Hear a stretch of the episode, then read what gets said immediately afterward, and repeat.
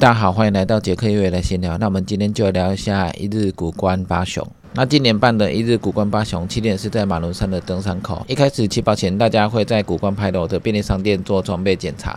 检查完之后，主办单位就会用接驳车载你到马伦山的登山口。等到起跑的时间一到，大家就往马伦山出发。那马伦山一开始都是产业道路，走过一小段产业道路之后，就会进入山境。马伦山的山径算是蛮好走的，上去大概有七 K 左右。它的山径都是直直往上，坡度并不会太陡。那你沿着直直的路线一直往上之后，到后面才会有几段比较陡的部分。那因为起跑的时间是中午十二点，所以沿途都会有要登山的登山客，或者是要下山的登山客。所以一开始出发的马伦山算是非常的热闹。那最后快到马伦山的时候，有几段比较陡深的陡上，到那边的时候，你再爬上去，没多久就会到马伦山。到马伦山的时候，志工就会在那边帮你拍照，做个见证。确定你有到马龙山之后，那你就可以往下折返。马龙山的下山算是蛮好跑了，只要经过一开始的陡下之后，那后面的直直路线算是蛮好跑的。所以从马龙山跑下山算是可以蛮快的下山。下山到这边之后，你要继续往坡金家前进。那这边的马路大概是 K 到五 K，这段马路算是路线蛮好跑的，所以要尽量的跑起来。跑到坡金家的登山口之前，这边有一个便利商店，可以稍微做一下补给。那补完之后，你就从烧来登山口上山。从阶梯上山之后，到上面的凉亭，就会到坡金家的登山口。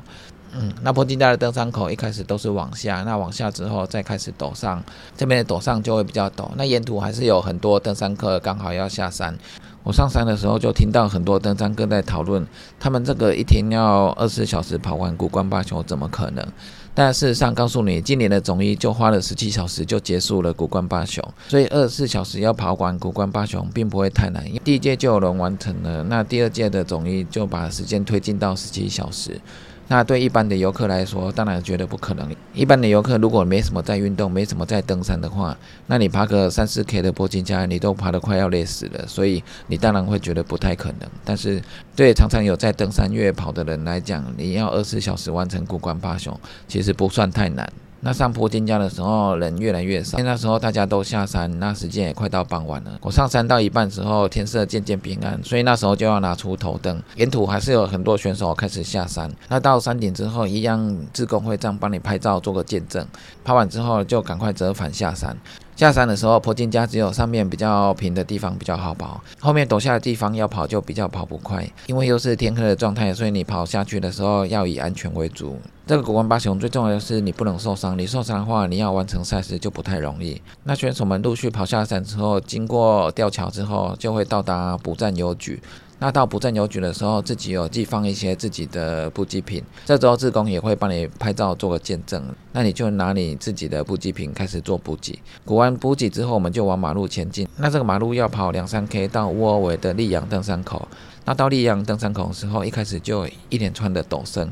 那经过了攀爬之后，沿着水管路比较平缓的道路前进之后，到后面的陡升路线开始，那后面就会越来越陡。那这边的陡升路线它有好几段攀爬。那因为你跑到这一段已经算是二十几 K 了，所以这一段上升的时候你体力要够。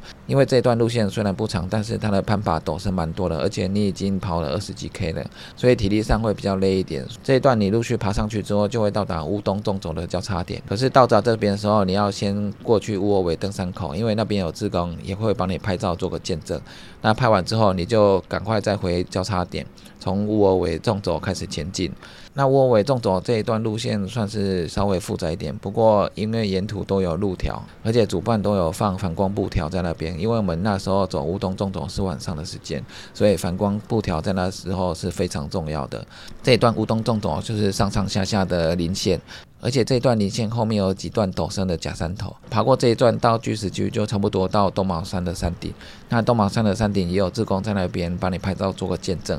到东马山的时候，因为当天的天气很好，所以山下的夜景非常的漂亮。那继续往山下走的时候，自治路线有一个松鹤捷径，那从松鹤捷径这边往下就会接到德弗兰步道。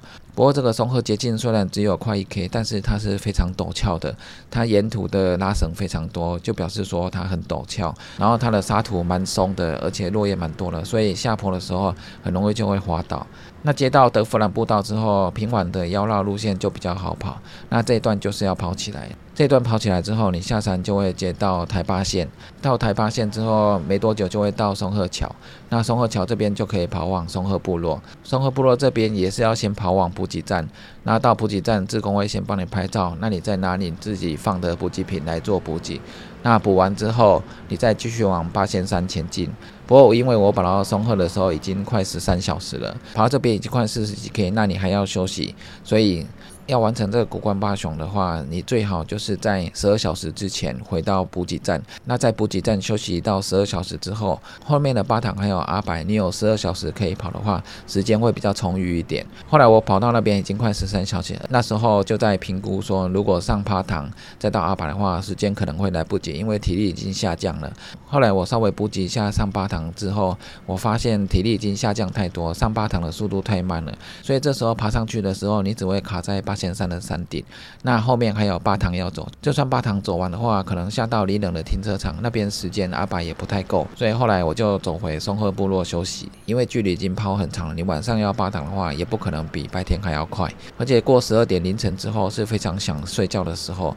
如果这时候你在巴塘走的精神不济，那你有扭伤的话，那卡在山上非常麻烦，而且时间来不及的话，后面也等于是白走。那这个古关八雄，如果你评估你时间已经来不及了，那要以安全为主，提早下山休息。那有时候自贡离开的话，你继续在那边走也是造成主办的困扰，因为时间已经结束了。那所有工作人员都离开的话，那你如果还要在那边走的话，那主办可能还是要负责你的安全，所以你会造成主办单位的困扰。所以这就是为什么有很多比赛的补站，他会强制选手的关门时间。主办的补站关门时间就是让选手不要在超过时间内再上山，因为山上的自工都已经离开了。而且如果过了关门时间你才到这个补站的话，表是你体力也不够了，那你再上山的话，你只会花更多的时间。所以那因为选手很多，主办要负责选手们的安全，所以他会在关门时间之后就不让你再继续前进。所以有的比赛你就是要评估自己时间够不够。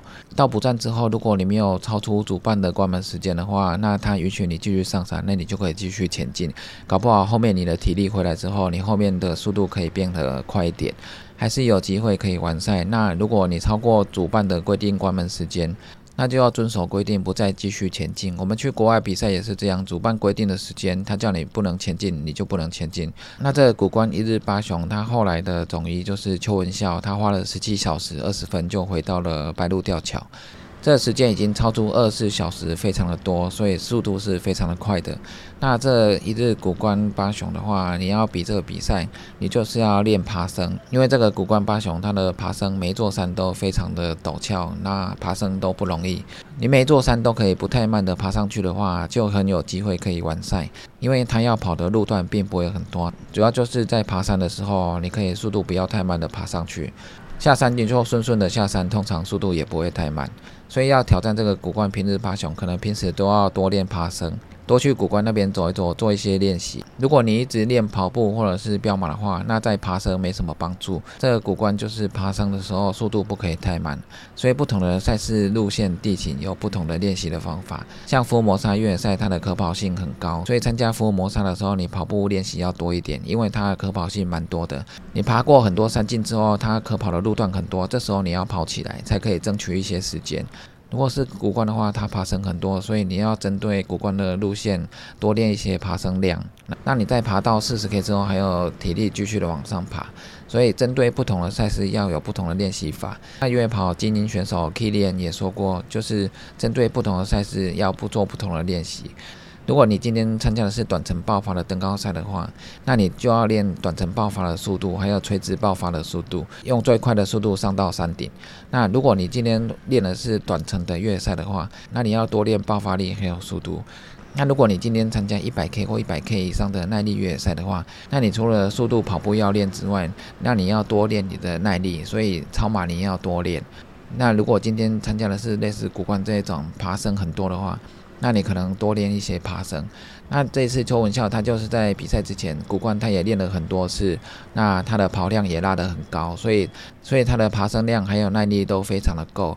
他这次挑战的不是只有完成二十四小时，他是要挑战记录，看能够把时间拉到什么程度。所以经过他的爬升练习还有跑量的练习，他这次把时间拉到了十七小时，算是已经非常快的速度。之前我们去参加巨人之旅，时间一百五十个小时，但是总一他可以跑到六十七个小时。那这个时间几乎是一百五十小时的一半，所以精英选手对巨人之旅这一场比赛，把自己的爬升量还有跑量练到一定的程度，所以才在爬山的时候才可以速度那么快，回来的时候几乎用不到一半的时间。所以，我们针对不同的赛事，我们除了要规划赛事的补给要怎么补给之外，我们在赛前的规划训练也是非常的重要。那大家以后如果有参加赛事，就是要依照自己参加的赛事的类型来做不同的练习，这样才能达到最。好的表现，那以上就是今天的杰克月的闲聊，记得订阅 YouTube、按赞 FB 粉丝页，还有追踪 IG，就这样喽，拜拜。